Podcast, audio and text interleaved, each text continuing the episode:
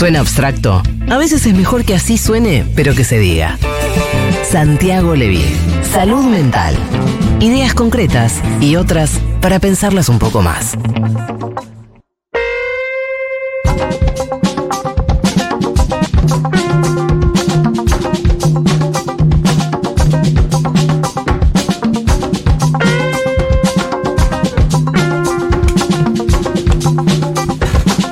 Bien. Bienvenido Santiago Levín. Gracias, ¿cómo está Juli? ¿Cómo está, Fito? señor? Muy bien. Eh, hoy consultorio abierto. Yo necesitaría, ¿saben qué? El teléfono, por si alguien no se anima a mandar su consulta eh, con un audio, aunque preferimos eso, 11 40 66 000, pero si quieren mandar su consulta por escrito, prometo no leer el nombre. Em, ¿Qué abarca el consultorio como para que la gente vaya rumbeando? Las preocupaciones este, relacionadas con lo que en general hemos llamado salud mental, Sí. eh, que cada uno lo interprete como le parezca. Acá no vamos a rechazar ninguna consulta. Bien, hay, mm, Santi, eh,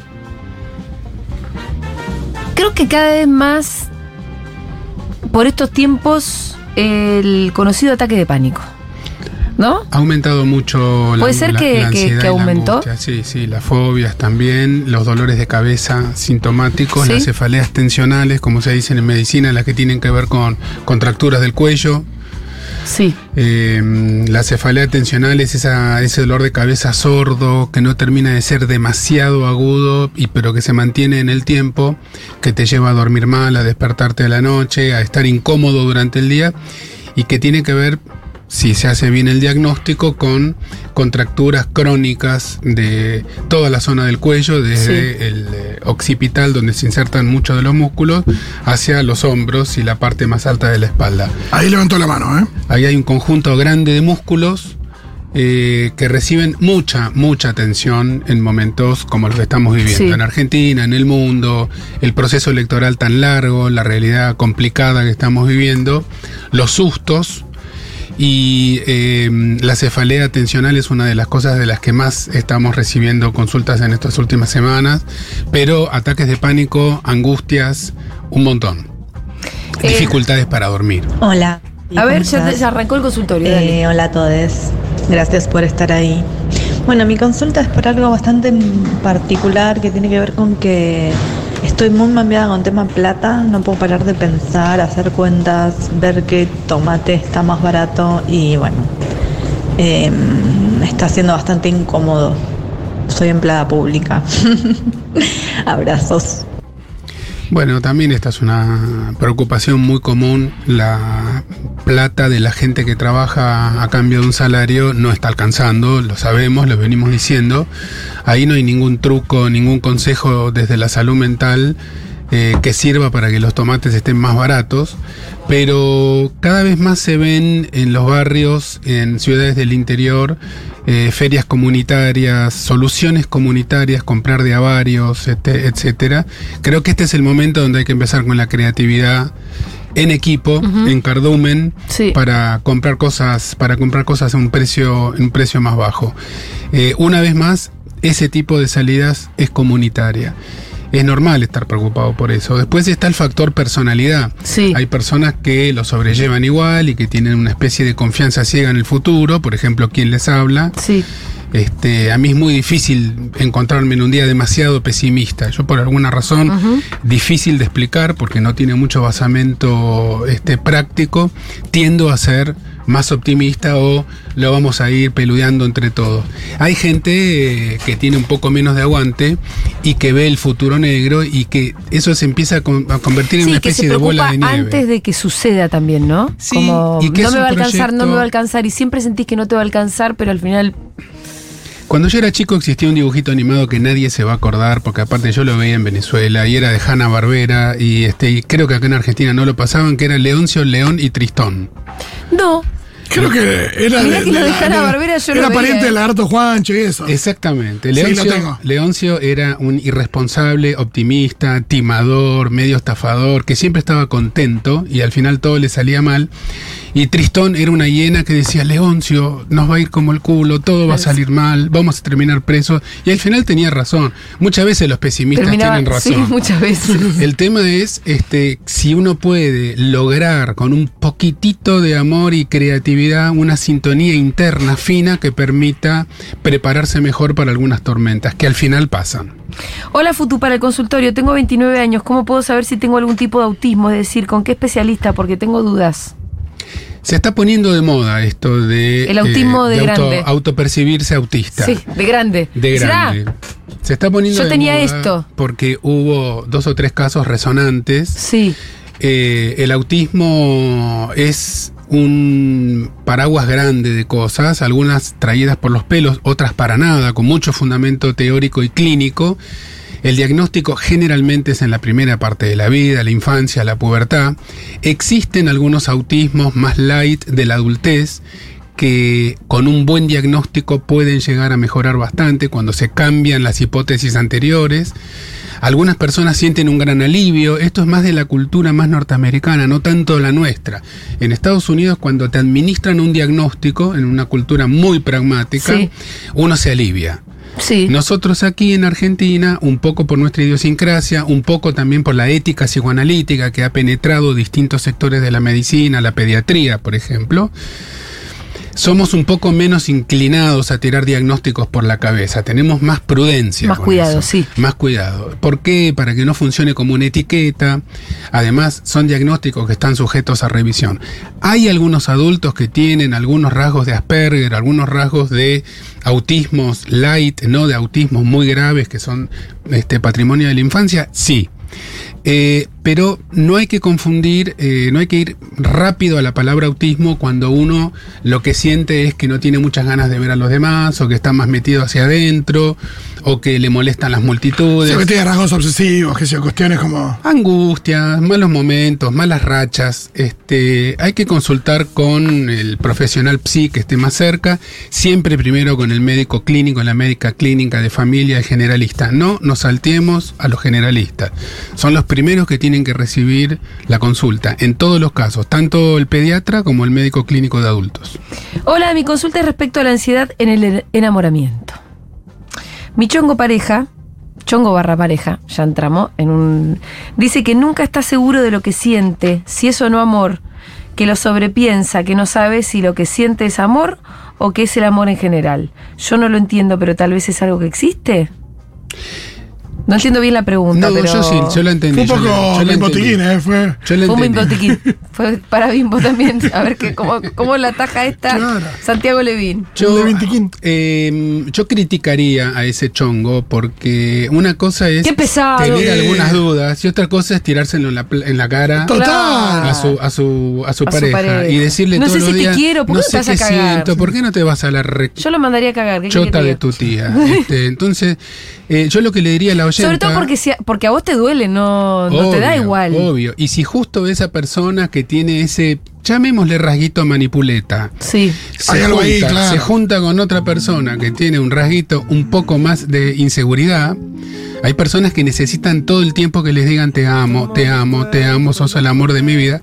Si se juntan el agua y el aceite, hay problemitas. Muy difícil que cambies eso en tu chongo, amiga, así que planteatelo. Bueno, fuerte. Consejo fuerte. Sí, o, o bajar la vara respecto de lo que esperás de. Claro, pero qué difícil No, eso. no, por eso, pero bueno, por ahí. es- De hecho, el mensaje empieza diciendo qué hacer con la ansiedad. O sea, esta es una situación que le da ansiedad. No, y- se lo está tomando. Bueno, está bien, por ahí no, no me no, y dice chongo barra novio. Ahí ya también está el problema. Hay, una, hay un tema muy lindo de Nora Jones que es What am I to you? ¿Qué soy yo para vos? Es una pregunta muy del romance. ¿Qué sentís por mí? Yo te amo, pero vos a mí me amás. ¿Sentís lo mismo que yo? La respuesta filosófica es no, nunca es lo mismo. Pero hay parejitas más melosas que todo el tiempo se están dando amor verbal y físico, etcétera, y otros que son un poco más este, alejados. El tema es que hay gente que lo necesita más o demanda más eso. Y el que es muy, muy, muy mimoso tiene que buscarse Alguien que sea mimoso. una ¿no? pareja que le tire, que le regale una florcita Sí. de vez en cuando, que le haga un mimo en las patas, No, que, que le no diga, presente dudas. Qué linde que está. Porque las dudas son insoportables. Exacto. Por ahí no Exacto. necesitas tantos mimos, pero dudas no te vienen bien. Y, el- y la gente tiene que aprender a guardarse algunas dudas Total. este, en el bolsillo. La pareja no es el territorio de la verdad absoluta. Eso es un malentendido este, demasiado generalizado. Sí, la gente que le explica por qué no sale más con la otra, salimos dos veces, no salimos la tercera y te explico por qué no salgo con vos. No, por favor, no. No, no, no, no queremos esos niveles. Mira, la verdad que no me caíste del todo bien por esto. Hay veces que sí querés la explicación igual. Las explicaciones. Sí, pero si no te la piden, hay gente que las da sin sequedad. No, si no te Las la piden. explicaciones son más para separarse que para juntar. Total. A ver, Buenas. Bueno, este es un audio para el consultorio de Santiago. Eh, bueno, acabo de terminar una relación este fin de semana ay, eh, y en este momento me siento como muy vacío, y sí. muy de no poder eh, aceptarlo, de no poder entenderlo. Eh, entonces en este momento es como que nada tiene mucho color, eh, todo se ve muy triste. Yo entiendo que es un proceso, que el duelo, que pim pam, pero bueno, aprovecho la, la- la columna para, para escuchar algunos, algunos hilos de los cuales aferrarme. Me encantó. abrazo. Me encantó. Cosita, Otro abrazo. te rompieron el corazón. Y con un hilo le alcanza Sí. para aferrarse, no tiene que ser una soga. Hay un, un soneto de Borges que lo hemos leído al aire alguna vez que empieza diciendo, ya no es mágico el mundo, te han dejado. Y sí, es horrible que a uno le pase eso, forma parte de la vida, los veteranos lo conocemos mejor que los más junior. Este, se perdió algo importante. Cuando se pierde algo importante, el afecto que acompaña esa pérdida es la tristeza. Hay que dejar pasar Y él- un pero él dijo vacío y yo lo entiendo un montón. Dijo vacío, dijo duelo, ya tiene todos los instrumentos teóricos. Lo que necesita es Sí. acompañamiento. Se, se le escuchaba bastante juventud en la voz, no sé qué edad tendrá, pero me parece que hay algo ahí que, que bueno, que falta ese recorrido donde va a pasar esto. Yo me acuerdo la sensación después de una separación como que me falta una extremidad. Como me falta un brazo. Eh, Hoy está a full. Dieguito, eh. Hoy, nuestro operador está a full. Yo, eh, hay muchas formas de separarse. Volvemos al, al parámetro de la personalidad. Hay muchas formas de tomarse los reveses de la vida. Hay gente que sale volando para adelante. Una vez una amiga mía en una separación me dijo una cosa, una colega, en un desayuno, en un congreso, que me quedó muy, muy... Me la dijo especialmente a mí. Me dijo, Levin, no te refugies en el futuro. Ajá. Quiere decir, date tiempo para estar triste. Sí. Yo soy más de los que salen corriendo para adelante, ¿no? Este, a buscar eh, otras plataformas Sí. seguras. Hay un poquito, hay- es, eso de saltearte el malestar es. Es pero que uno, ¿qué problema uno- hay con saltearse el malestar? No, no, no, es que no te lo salteás. La- por eso, la- el malestar. Pero después te lo llega, terminás seguro. pagando en Sí, cuotas, sí, lo lo en pagando en cuota. cuotas. Si lo que perdiste es importante, ¿eh? no, no este, todo el tiempo con cada pequeña pérdida. Este, este oyente, evidentemente, el fin de semana perdió algo muy importante: tiempo y este, paciencia. Me parece, me parece más saludable que si este fin de semana le pasó, atraviese estos momentos así, y no que se haga que no pasó nada, dentro de dos meses esté lavando los platos y se larga a llorar. Es cosa que puede llegar a suceder. Eso también pasa, digo, está bien que pase también, pero a veces es. Eh, hay otros que, El delay ese a veces recurriendo a una estrategia muy de la primera infancia, para no sentir el dolor y el vacío, este, construyen una especie de bronca. Este, yo pertenezco a ese club, ¿no? Es una bronca que no es para salir a la calle a putear, pero este, es con que la bronca te protege un poco de esa tristeza. Eh, ahora está muy de moda con el tema de los. eh, hacia, hacia determinados votantes, esa, construir esa bronca. Exactamente. Sí, y siempre hay alguien al lado que dice no es culpa de los que votaron a mi ley. Total. Hay Santiago tips para sobrellevar la angustia y la ansiedad de esta semana preasunción de ya sabemos quién. Está difícil fingir demencia. Yo le diría que vaya a buscar la columna pasada, ¿no? La columna pasada hablamos Andate a sobre Spotify eso. a buscar la columna pasada. Hablamos exactamente sobre Sí. eso, este, estrategias para sobrellevar este momento, que una de ellas que podemos agregar, que no mencionamos la semana pasada, es activar también la autocrítica y la no idealización de estos últimos cuatro años. Porque Mm. lo que nosotros perdimos no lo perdimos el 19 de noviembre, lo venimos perdiendo hace bastante. Bien. Entonces, me parece que está bueno mirar un poco para atrás y este ubicar las cosas en la palmera de una manera un poco más adecuada que primero permitan entender el fenómeno y después permitan prepararse para el futuro. Nos te- es- tenemos la obligación ética de prepararnos para el futuro. La cantidad de mensajes que hay, Dios Hola mío. Santiago, hola a todos les seguroles de vuelta. Em, yo tengo una consulta respecto a un padecimiento que estoy teniendo que es insomnio. No puedo dormir, lo poco Amiga. que duermo tengo pesadillas. Más Sem que no sé Me he qué. automedicado y no ha funcionado, o sea, me duermo con pastillas, pero siento que no descanso, me levanto más cansada. Y nada, quería saber si tenía algún tipo de recomendación para darme. Culpo de todo esto a eh, Javier M. Ward, por supuesto. Mm. Bueno, ¿Desde cuándo vendrá el insomnio, no? Eh, habría muchas preguntas para hacer. Las evaluaciones completas de ese tipo de síntomas son largas, no alcanza con dos líneas. Este, es una queja muy habitual y más habitual todavía en épocas de crisis. Es difícil entregarse al sueño, como decía Freud, consentir el sueño. Mm. Porque hay un momento en la frontera entre la vigilia y el sueño en donde el que se va a quedar dormido, la que se va a quedar dormida, tiene que aflojar, aflojar esa última partecita y consentirlo. Sí, sí. Dejarse llevar. Entregarte. Entregarse. Y esa entrega solamente se puede terminar haciendo cuando existe una mínima confianza en el entorno inmediato y en el entorno mediato de que uno va a ser cuidado o cuidada cuando uno está durmiendo. Es una situación de altísima vulnerabilidad. Por eso hay distintos tipos de sueño. Hay gente que tiene el sueño muy liviano y lo despierta el ruido de un mosquito. Y hay gente que duerme a pata suelta, no importa lo que pase afuera. Es muy variable. Hay que estudiar un poquito ese insomnio. No es solamente culpa de las elecciones. Hay que ver el ejercicio físico, eh, la salud del cuerpo, cuando te hiciste el último chequeo. La medicación puede ayudar si está bien administrada por un profesional, pero también hay técnicas de relajación, de meditación. Hay cosas que uno hace en la última parte del día que no colaboran, tomar café, tomar bebidas con cafeína, El ejercicio Las físico. a la pantallas, el dulce, sí. Este, hay, existe una higiene del sueño que eh, en general no seguimos y que valdría la pena recuperar un poquito el control de eso. Tiene que ver con hábitos y costumbres. La vida de las ciudades, la luz eléctrica, las pantallas no colaboran mucho con el ritmo Porque del sueño. además es una de las pocas cosas que en este país que va a gobernar mi ley vas a poder controlar. Más o menos. Digo, estas cosas que tienen que ver con.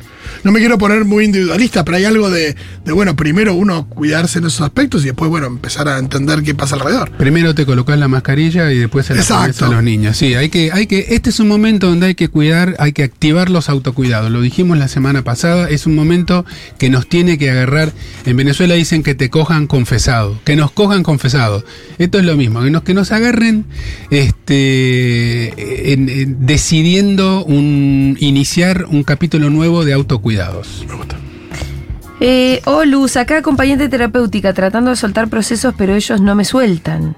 Desde que ganó mi ley me volvió el bruxismo y bastante ansiedad. ¿Quiénes cuidan a los que cuidan?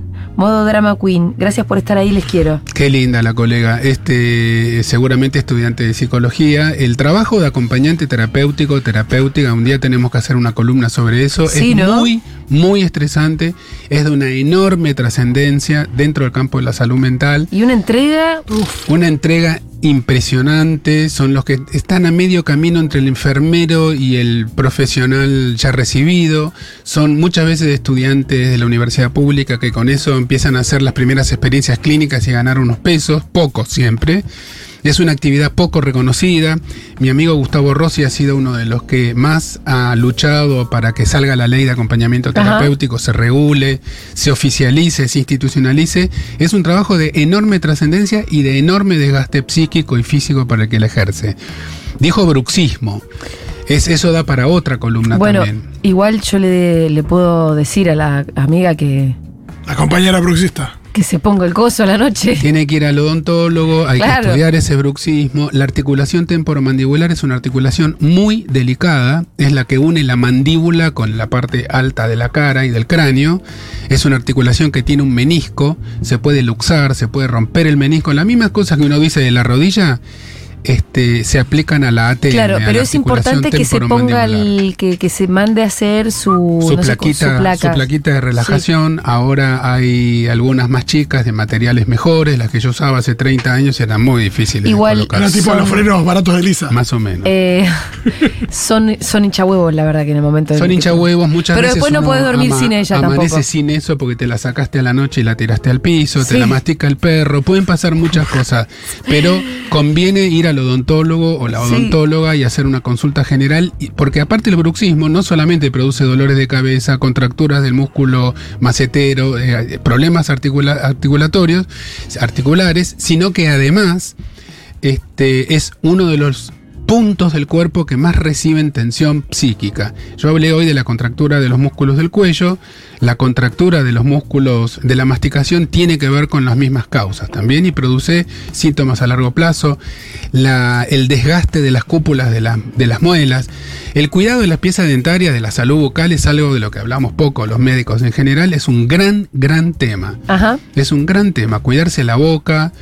Eh, eh, la, la visita eh, desde los chicos, chi- desde chiquititos, la visita al odontólogo, es uno de los grandes temas del cuidado de la salud y tiene que ver con el sueño y con los problemas del sueño. Soy puto marica, con mucho camino recorrido, soy docente y terapeuta, militante y activista, y desde que pasó lo que pasó, no puedo dejar de tener miedo y ansiedad al salir a la calle, porque no pienso volver al closet y disfrazarme de hétero. Soy un blanco fácilmente identificable, renunciar a mi identidad para pasar desapercibido, arriesgarme a la violencia o aprender a defenderme. No sé para dónde salir corriendo. Bueno, eh, hay varios mensajes en el mismo sentido de una suerte de nuevo temor eh, a exponerse en público, a que venga un libertario con un cuchillo y nos haga algo. Yo discutí hace muy poquito con un grupo de amigos eh, que no lograban terminar de entender el peligro que significa eh, que se aproxime un entorno discursivo violento. Sí. Entonces ellos me decían, este, con los dos pies puestos en un pragmatismo mal entendido, en mi opinión, que lo único que importa es si se llega a fin de mes o no, si se morfa o no se morfa, y que los dirigentes digan lo que quieran, porque total no, eso no afecta a la realidad. No, que, o que no hay una correlación entre el discurso violento y violencia bueno, que pueda ser contale a tus amigos que yo en 10 años de exposición pública recibí además mucho odio en redes de toda la vida. En la última semana tuve dos incidentes cara a cara.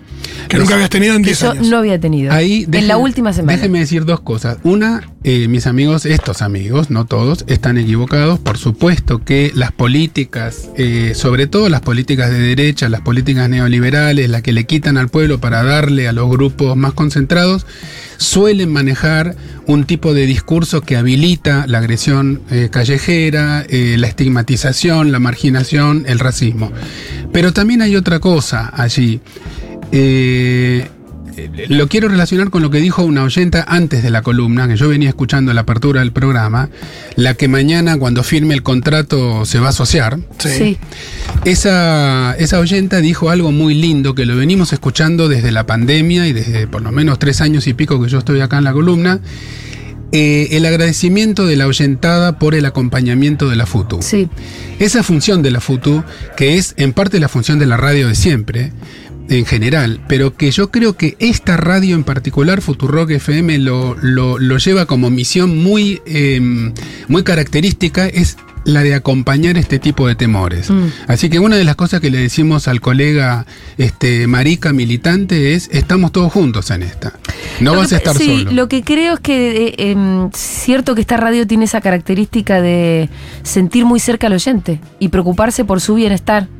Cosa que creo que no todas lo tienen. De Pero ninguna manera, como hay otra distancia. Se repite muy- con mucha frecuencia que los oyentes dicen gracias por acompañarme, estuve sí. enfermo y me acompañaron, estuve en la pandemia encerrado y me acompañaron, estuve Bueno, esta columna es, y es me acompañaron. Muy clara. Sí, que la verdad que no sentís lo mismo poniendo cualquier radio. No, no. O sea, cualquier radio, verdad que tiene objetivamente esa misión, pero no sé si tanto subjetivamente, ¿no? Acá se cumple, acá hay alguna magia que se da que tiene que ver con ustedes, con los conductores. Con un compromiso, con, la, forma en la que construimos la radio, con que los oyentes sean parte porque, porque son socios. Porque hay una comunidad, la palabra comunidad. Sí. Pero yo quiero volver a decir a lo que dijo el oyente, más que nunca tenemos que ser cuidadosos, constructores, curadores, inventores de las palabras y las metáforas con las que vamos a comunicarnos con los demás. No admitamos palabras y metáforas con las que no estamos de Ahora, acuerdo. la pregunta concreta era, ¿qué hago? ¿Me disfrazo de hétero? No. Ahora, ¿qué hago? ¿Corro riesgos innecesariamente? Tampoco. No, tampoco. Entonces, ¿cuál es el camino Sí, que intermedio? yo lo vengo diciendo mucho eso también. Tampoco se vayan a hacerlo. Viste que, que siempre que está la discusión de discutir o no con un policía. No, ante la duda, discutan no, con la por eso- policía. No discutan con la Es policía. lo que a usted pasó con esta piba, ¿no? Bueno, no, no, le, no, no le seguís el juego, No, listo, listo. es un, principio, es un principio básico de cualquiera que tiene un micrófono adelante, no mandar a la gente a cometer actos heroicos. No. Totalmente. De ninguna manera. Para eso este, nos juntamos todos en una esquina y vamos juntos. Hace eh, un, un mensaje que yo perdí. Nadie, nadie quiere un mártir, nadie quiere. Que la piba decía que hace mm, que parece que Pepe está organizando la Orcofest. eh, haciendo una fiesta de orcos y que ella no puede dejar de tener el pensamiento de que algo malo puede pasar en esa fiesta que puede llegar unos libertarios locos a, a hacernos daño, ¿no? Eh, En principio, principio, principio, mirando la realidad, no solo no Twitter, sino las cosas que pasan en la calle, por el momento eso no se estaría verificando. De todas maneras, creo que el temor del oyente es justificado, eh, porque uno conoce un poco de historia y porque uno sabe, yo vuelvo a insistir siempre con el mismo ejemplo, sin un entorno discursivo muy particular, muy agresivo y muy violento, nunca hubiera tenido lugar el intento de asesinato de la vicepresidenta. Eh, No. Siempre se necesita una preparación, que es una preparación en el terreno de lo discursivo. Y nosotros tenemos que cuidar mucho entonces el discurso y cuidar las palabras y seguir militando las palabras y las metáforas porque es una de las defensas principales, culturales. Bien, ¿alguno más? Acá estamos dejando de darte- hola, hola equipo. Eh, le tengo terror a las enfermedades terminales. Eh, siempre pienso cada vez que hay que hacerse un estudio o algo que es tiene lo peor. Y no es que lo pienso solamente, sino es que mi vida se convierte en pensar solo en eso. Noches enteras sin dormir, eh, momentos horribles. Y me gustaría saber qué mierda, o sea, qué mierda hacer.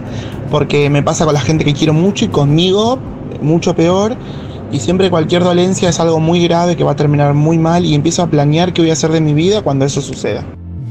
Bueno, eh, primera, primera, primer comentario, sos un ser muy sensible, oyente, sos un ser muy sensible y eso está bien, no está mal.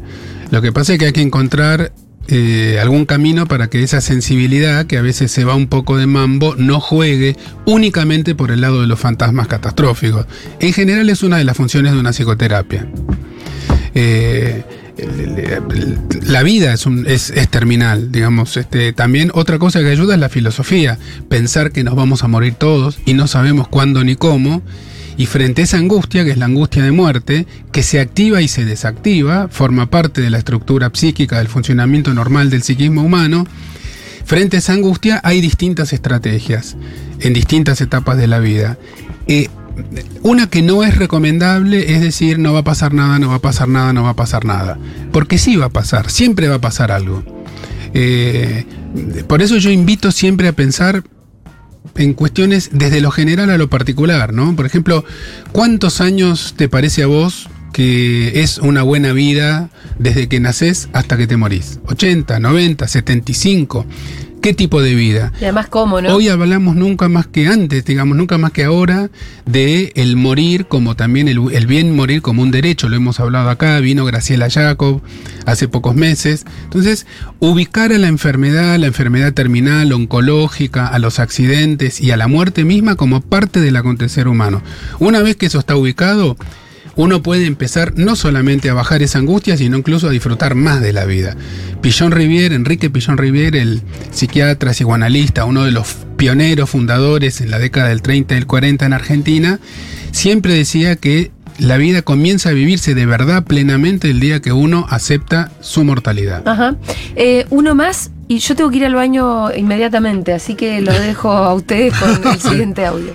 Hola a todos, muchos saludos aquí desde Salta. Una consulta para, para el doctor.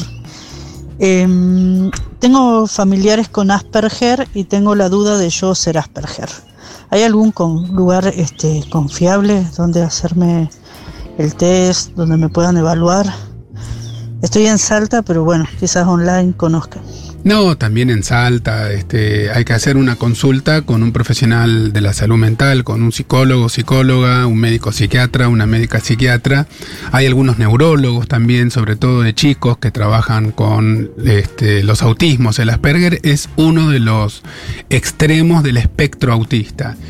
Eh, en principio lo que yo te diría es, este, no porque tus familiares directos tengan ese diagnóstico, vos tenés obligatoriamente que tenerlo también. Entonces yo bajaría un poco esa ansiedad y buscaría con cuidado un profesional que a vos te guste, que lo conozcas. Los profesionales nos tenemos que ganar el respeto de la persona que consulta y eh, si no se genera un clima de confianza donde uno se siente a gusto, uno tendría que despedirse sin confesar demasiadas cosas. Sí, hay una especie de, de- de una suerte de compromiso que uno siente que asume que a veces es medio falopa. Exactamente. Entonces hay que buscar esa persona y trabajar el tema, y trabajar el tema. ¿sí? No es que vos te vas a ir de una primera consulta este, con un sí o un no, y tampoco es que un sí o un no vayan a ser definitivos. Hacé tu búsqueda sin miedo. Una pregunta que le hice a mi psicóloga el otro día, después de decirle un montón de cosas que sentía respecto de la situación actual de nuestro país, es: ¿vos tenés quien te escucha y todo, Santiago? ¿Nos podemos quedar tranquilos con eso? Sí, Porque sí, sí, claro. eh, imaginamos a los profesionales de la salud que escuchan, escuchan, escuchan, escuchan. Y bueno, alguien los tiene que escuchar a ellos también. Como, tipo, porque a vos también, a vos en tu país también ganó mi ley. Existe la terapia del terapeuta y existe la supervisión, que ahora tiende a llamarse de otros modos. Este, no viene ahora eh, al caso explicar por qué, pero sí, eh, hay controles, hay controles externos. Nos quedamos tranquilos. Este, en la mayoría de los casos nos quedamos tranquilos. Muchas gracias. También hay terapeutas que están re locos y no por eso este, trabajan mal. Claro. Ajá. Este, conozco varios casos. Conozco varios casos y hay terapeutas que no están nada locos y que son más No son buenos aburridos que- chupar caramelo de madera. Entonces, este, eh, uno tiene que hacer terapia con gente con mucha capacidad de querer y con creatividad y sentido del humor. Aguante. Muchas gracias, Santiago Levin. Hemos dejado de Garpe por lo menos a 500 mensajes. Bueno. Les pedimos perdón, pero atendimos un montón, de cualquier manera. Hay que repetir más seguido el consultorio, Santi, porque hay muchas. Lo vamos Parece que a va. hacer. Me parece Sí. un bu- buenísimo descubrimiento sobre la marcha, este, esa función, porque tiene que ver con la Y función se que vienen unos tiempos de. antes. Totalmente. Este, y casi siempre la respuesta es con más acompañamiento y con más amor. Gracias, Santi Levin. Hasta el lunes que Besos. viene.